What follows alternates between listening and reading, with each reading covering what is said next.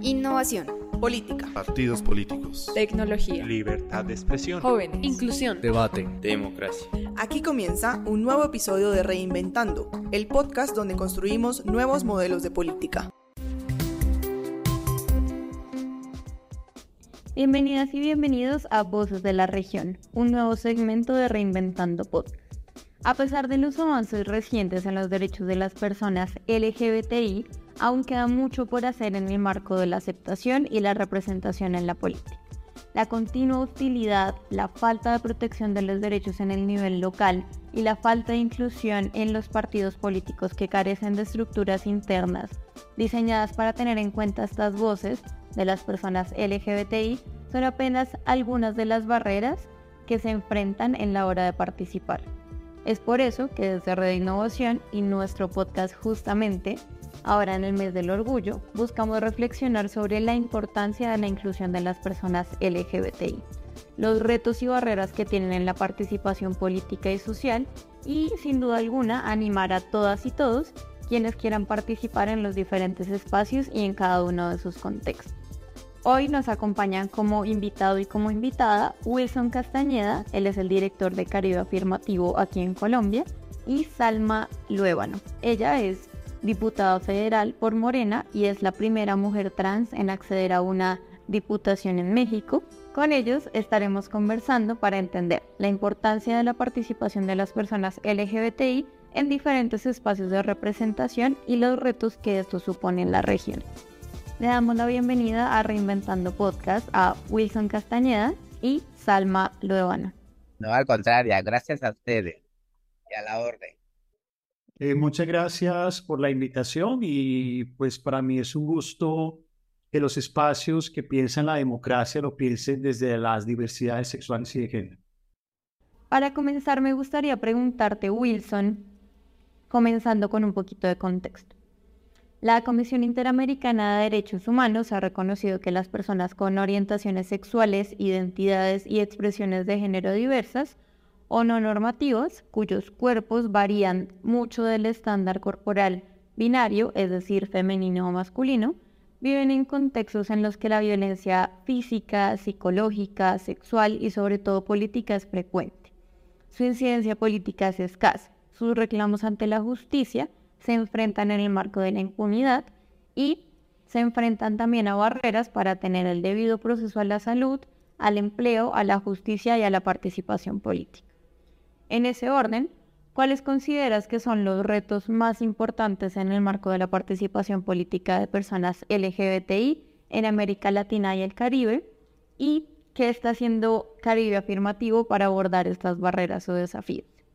Efectivamente, Andrea, las agendas de los derechos de las personas LGBTIQ en América Latina y el Caribe están en un proceso de crecimiento. Eh, hoy, a diferencia de los años 80, casi todos los países de la región, con contadas excepciones, tienen leyes que prohíben la discriminación. En 12 países de la región ya está reconocido el matrimonio igualitario en seis países ya hay leyes de identidad de género, en muchos hay políticas públicas LGBT y en absolutamente todos hay un fortalecimiento de las organizaciones LGBTIQ. Este paso significativo en América Latina y el Caribe nos pone lo que en Caribe Afirmativo hemos llamado en la cuarta generación del movimiento LGBT. Muchísimas gracias Wilson por esta respuesta tan completa. Estoy completamente de acuerdo. Hay un tema muy interesante con las generaciones que explicas y es que a medida que van conquistando derechos, se va ampliando el reconocimiento de las personas LGBTI y estas a su vez llegan a espacios de participación política y ocupan cargos de representación sujetos a sufragio universal. Para el gusto, me gustaría también irme a esta tercera conclusión de la que tú nos hablas, que es la creatividad, porque considero que la creatividad es también interinstitucional y con múltiples autores. Por eso, y con el amplio trabajo de mm, Caribe Afirmativo, que me gustaría preguntarte cuál es el nivel de incidencia en las políticas públicas, proyectos de ley, programas creados para personas LGBTI que tú ves desde las organizaciones de la sociedad civil. ¿Cuál es entonces el aporte de estas organizaciones de la sociedad civil a todos estos programas de incidencia para personas LGBT? Hay, un antecedente a esa pregunta que me haces y es que yo creo que no hay un movimiento social hoy en el, e, e, en, en el mundo que sea tan mediático como el movimiento LGBT.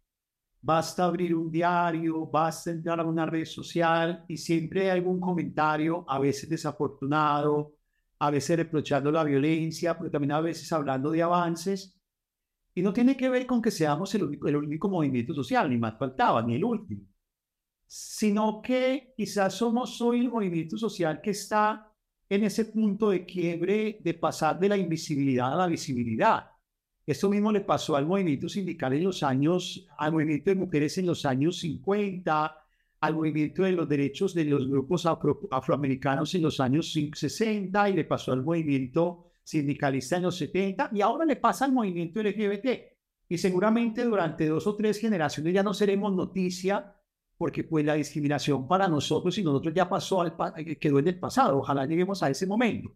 Pero en el momento en que tú y yo hablamos, eh, la gente que nos está escuchando podría hacer la prueba y entrar a internet a un periódico, a una página web, y siempre hay algo que decir de lo LGBT de cualquier arista que se tome. Entonces, claro, el ser un movimiento que hoy es mediático hace que sea un movimiento que esté sobre la mesa.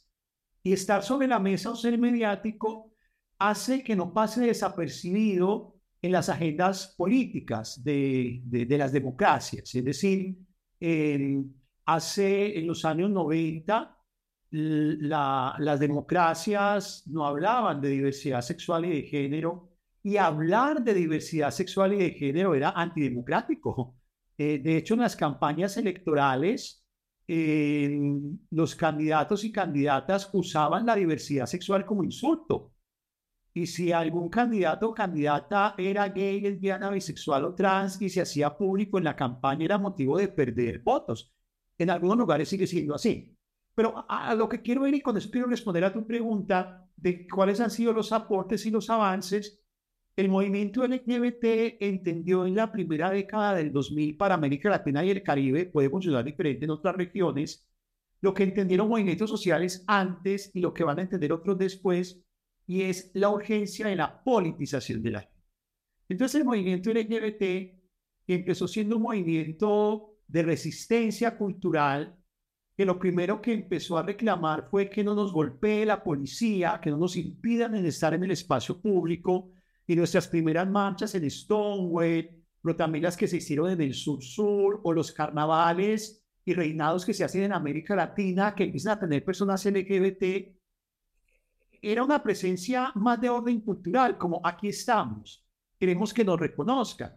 Pero en la primera década del 2000, en algunos países un poco antes, a finales de los 90, estoy hablando de América Latina y el Caribe, el movimiento empezó a entender no es suficiente solo que nos vean, no es suficiente solo que nos permitan estar.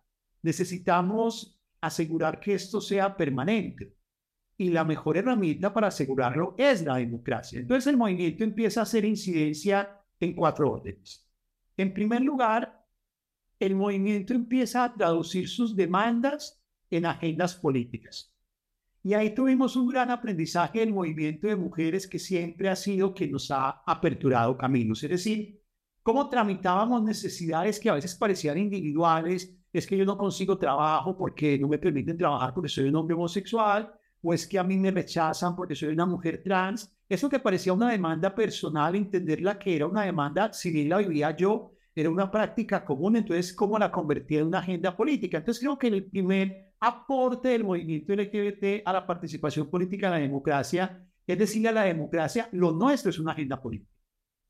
Mi, necesidad no es una necesidad caprichosa o no es simplemente un asunto mío en medio del millón de personas, es que esa es una agenda política. Entonces el movimiento empieza a traducir necesidades en perspectiva de derechos a decir es que tengo derecho a la autonomía, tengo derecho a la libertad, tengo derecho al trabajo, tengo derecho. Y entonces, claro, como la democracia habla en perspectiva de derechos, puede empezar a hablar en lenguaje de la democracia. Pero lo primero que hacemos es hablar el lenguaje de la democracia con agendas políticas, que es construir derechos.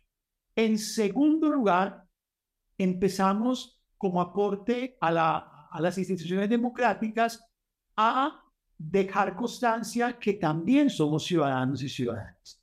Y eso parece obvio en este momento que tú y yo lo hablamos. Pero empezando la década del 2000 no era obvio.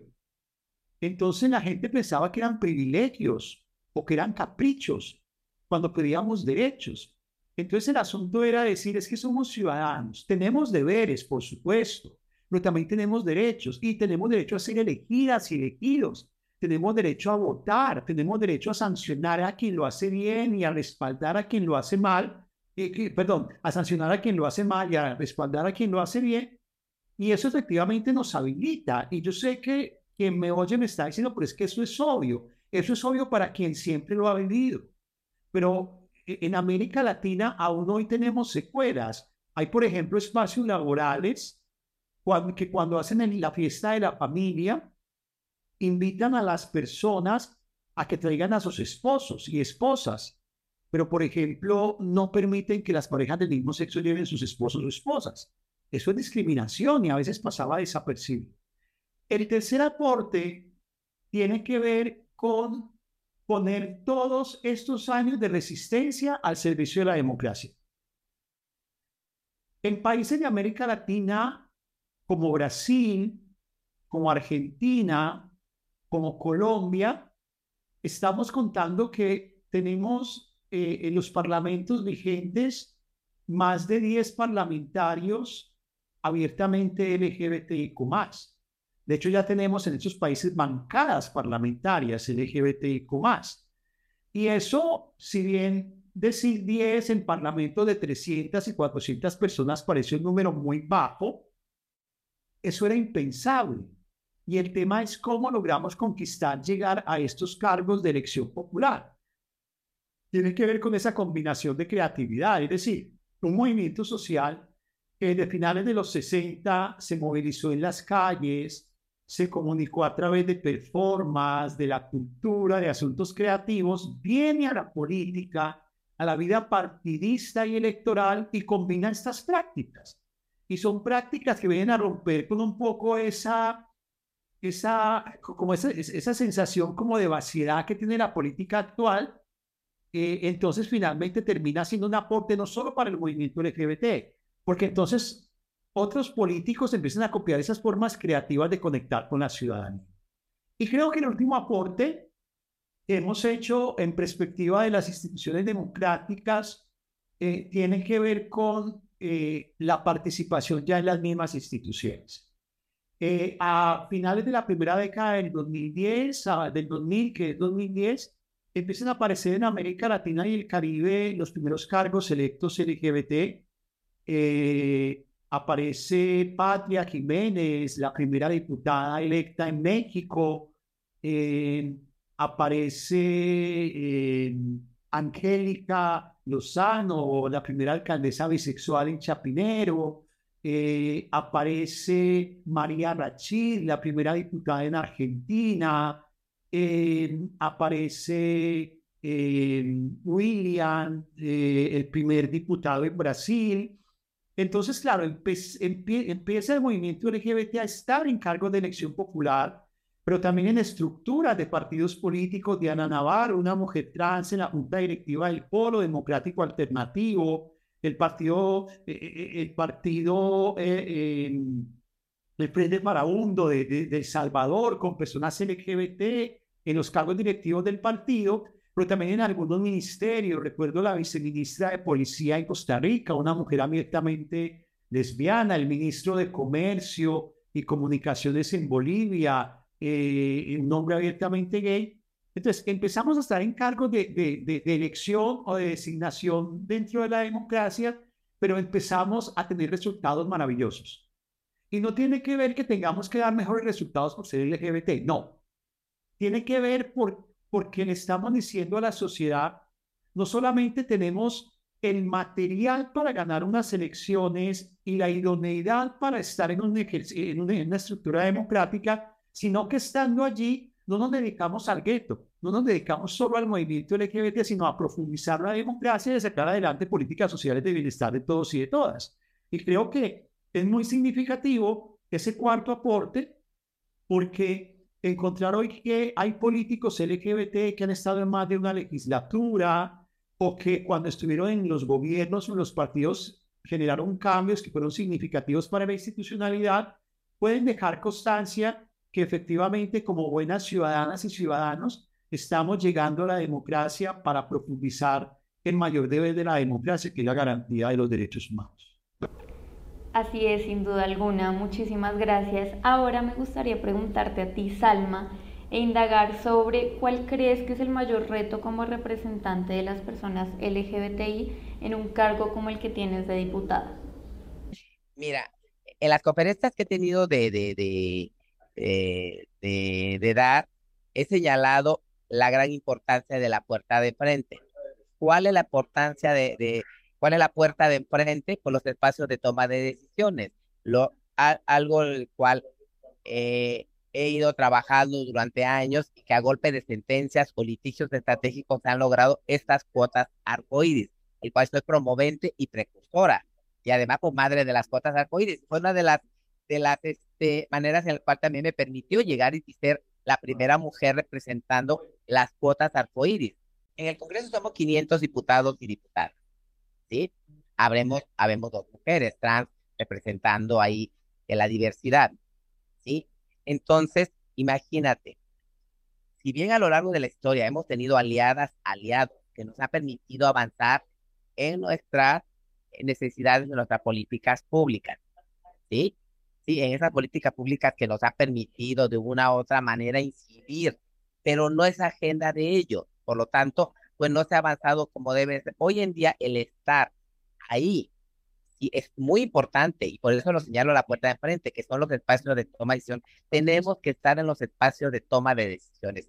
Si bien ahorita, porque siempre hemos vivido en esa resistencia, el estar ya ahí en esa mesa de toma de decisiones, en mi caso personal, he estado como cuchillito de palo empujando, incidiendo, e hemos ido avanzando. Posicionar agendas es sin duda alguna un reto importante.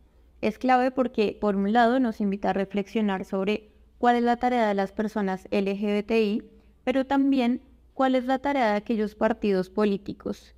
En ese orden de ideas te pregunto, Salma, otra vez, ¿qué tienen que hacer los partidos políticos para integrar a las personas LGBTI? ¿Cuál es su tarea? Te voy a decir con una cruda realidad. Ni un partido, ni un partido tiene la voluntad de incluir la diversidad.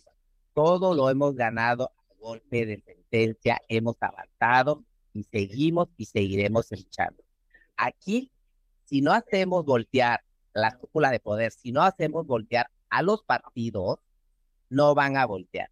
Por eso es importante que ocupemos todos los espacios, todos, tanto públicos como privados, que demos esa visibilidad, que demos esa lucha, esa lucha de esa visibilidad y exigiendo, exigiendo con esa visibilidad que son ocupando esos espacios y que cada día seamos más la manera de presionar a estas cúpulas y exigir que también tenemos que estar ahí en esa toma de decisiones. De otra manera, vamos a seguir pasando décadas y décadas y nos van a seguir dando las migajas porque no van a tener voluntad y van a pasar años y a lo mejor siglos y no la van a tener. Por eso es importante, y repito y, recalcaré, hay que estar en los espacios de toma de decisiones para exigir nuestro derecho, para exigir que nuestra agenda de la diversidad esté en la mesa donde deben de estar las demás o donde están las demás agendas. Esa es la manera en la cual vamos a hacer voltear a los partidos y a las. Ahora me gustaría preguntarles a los dos, qué estrategias, qué buenas prácticas o qué metodologías de algunos partidos políticos de América Latina y el Caribe resaltarían? ¿Cuáles creen que merecen ser nombrados en este podcast? Yo quisiera traer tres ejemplos muy rápidamente. El primero, el del partido El Polo Democrático Alternativo en Colombia. Eh, fue un partido que en la primera década del 2000 se consolidó como un partido con vocación de poder eh, eh, de este partido es el actual presidente de Colombia, aunque no llegó a la presidencia por ese partido, pero fue su cargo de cultivo en su liderazgo político. y muchas alcaldías de la ciudad capital de Colombia fueron regentadas por este partido. Pues bien, este partido, que es la sumatoria de dos partidos de centro izquierda en Colombia, del Polo Democrático Independiente de Alternativa Democrática, cuando crearon su mesa directiva, en su mesa directiva dieron asiento a las personas LGBT y se convirtió en el primer partido en América Latina y el Caribe con una directiva LGBT que además era una mujer trans negra, pero además crearon un espacio dentro de la militancia para personas LGBTIQ+, que se llamó el Polo de Rosa, que se convirtió en una escuela de formación de candidatos LGBTIQ+, muchos de ellos hoy en cargo de poder y representación. Un segundo ejemplo que quiero poner es el PDR de México, el PDR de México, por allá a finales de los años 90, un poco antes del Polo Democrático Alternativo, en sus escuelas de formación política, empezó a hacer llamamiento a liderazgos LGBTIQ de, de México que tuvieran vocación política y llegaron personas tan significativas como Patria. Eh, Patria Márquez eh, eh, es la primera mujer lesbiana en América Latina eh, Patria Jiménez, perdón, Patria Jiménez es la primera mujer lesbiana en América Latina que se hace diputada, pero además Patria, si bien gana una diputación, es una excelente representación. Hoy Patria está en otro partido en México.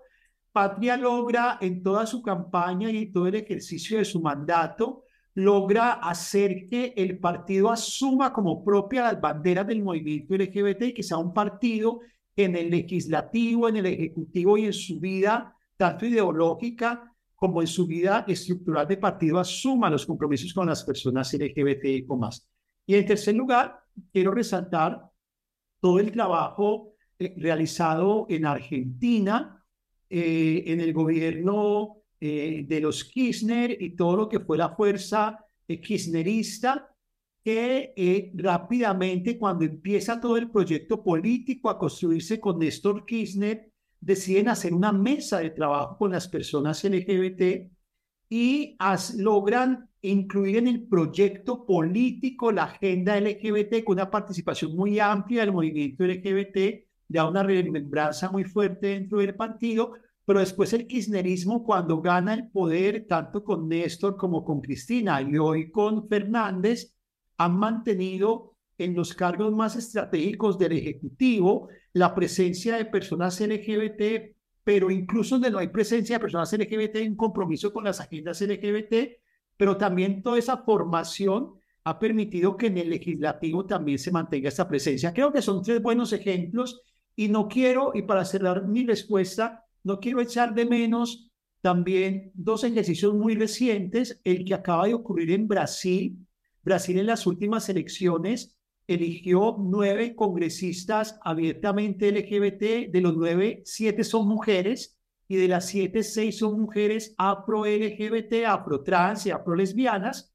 Eh, y esto es proceso de un asunto de cómo el movimiento de mujeres LGBT de Brasil logró permear los partidos y los partidos acompañaron sus candidaturas y eso también generó un ejercicio interpartidista de agenda de mujeres lesbianas, bisexuales y trans muy significativo. Y el otro que no quiero perder de vista es lo que ha pasado en los últimos años en Costa Rica y es como también las bases de los partidos políticos han empezado a trabajar fuertemente en sus bases, tanto formativas como ideológicas, con la participación de personas LGBT. Y hoy tenemos un, unos cargos locales en, en Costa Rica representados en personas LGBT y dentro de partidos unas grandes posiciones de personas LGBT que seguramente nos van a permitir que en las próximas elecciones de Costa Rica, lo tuvimos eh, el periodo pasado, Costa Rica tuvo dos diputados gays, en, esta, en, la actualidad hay un diputado gay, pero estamos seguros de que esto va a estar en crecimiento porque en Costa Rica hay una gran eh, inversión de los partidos políticos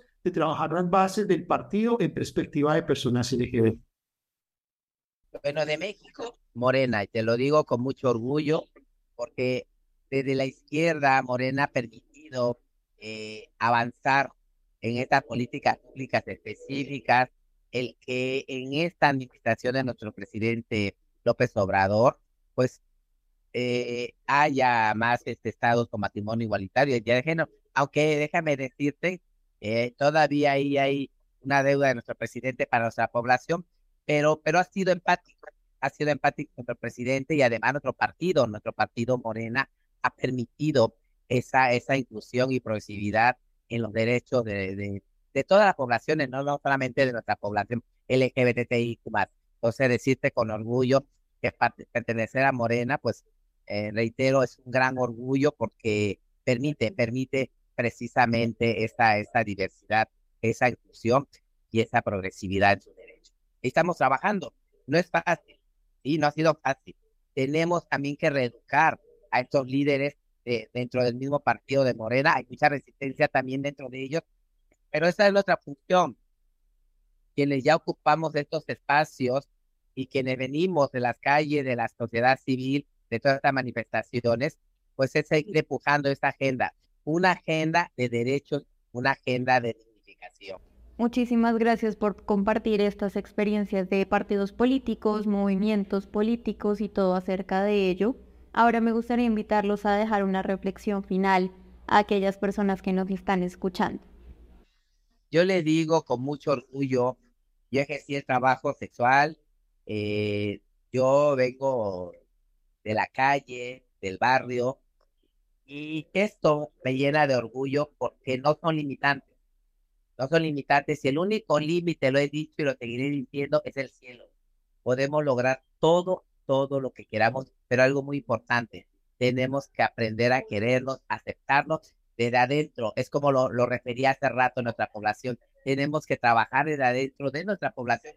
De igual manera como, como eh, individuales, como personas, tenemos que trabajar desde adentro, nosotras, nosotros, nosotros mismos, porque esa luz empecemos a trabajar y que descubramos esa luz nos va a permitir empoderarnos y tener la fuerza para luchar por lo que queramos. Entonces, el único límite es el cielo. De ahí en fuera, nada. Todo lo que nos propongamos lo vamos a lograr si lo queremos.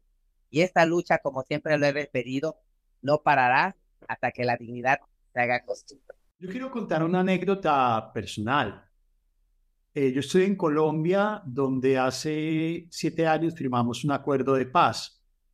Y nuestro acuerdo de paz es el primer acuerdo de paz en el mundo. Eh, para superar un conflicto armado de más de 60 años, propuso un enfoque de género. Y el enfoque de género de nuestro acuerdo de paz dice que la paz debe garantizar la vida digna de las personas LGBTIQ. Eso permitió que yo estuviese en la mesa de negociaciones en calidad de miembro del movimiento LGBT y tuvimos muchas críticas y la gente decía, ¿qué hacen los LGBT en un diálogo de paz? Y yo recuerdo que nuestra respuesta siempre fue pensar la paz en un país con un conflicto armado tan fuerte como el colombiano es repensar la democracia, porque el conflicto armado afectó la democracia. Y esa democracia tiene que pensarse con todas las ciudadanías, incluyendo las de las personas LGBT. Muchísimas gracias por su participación. En el marco del compromiso con la diversidad, la equidad y la inclusión, desde el programa Red Innovación hay un compromiso importante a través de la implementación de estrategias como la contratación, el desarrollo profesional, la cultura organizacional, la transparencia y la rendición de cuentas, también el diseño de programas, el empoderamiento de socios y socias, que además de los esfuerzos de la sociedad civil que vimos en, previamente en este podcast y los representantes de aquellas de diversidades, personas LGBTI, crean atmósferas de reconocimiento y de empoderamiento de la diversidad, de sus perspectivas y sin duda alguna de sus escenarios sociales y políticos la inclusión de herramientas como un lugar en la mesa directiva del polo directivo para las personas LGBTI, también llamada la estrategia Polo Rosa, que nos explicó muy bien Wilson, las cuotas arcoíris que nos nombraba Salma y también la inclusión de personas LGBT en el proceso de paz son sin duda alguna aquellas herramientas que nos permiten crear esta atmósfera mencionada con anterioridad. Gracias por escuchar este episodio de nuestro nuevo segmento Voces de la Región, un segmento de Reinventando Podcast. Si te gustó, no olvides compartirlo y seguirnos en nuestras redes sociales. Estamos en Instagram y Facebook como Red Innovación y en Twitter como arroba red raya piso innovación. Recuerda que estamos en SoundCloud, Spotify y Apple Pod. Un saludo. Innovación. Política. Partidos políticos. Tecnología. Libertad de expresión. Jóvenes. Inclusión. Debate. Democracia. Aquí comienza un nuevo episodio de Reinventando, el podcast donde construimos nuevos modelos de política.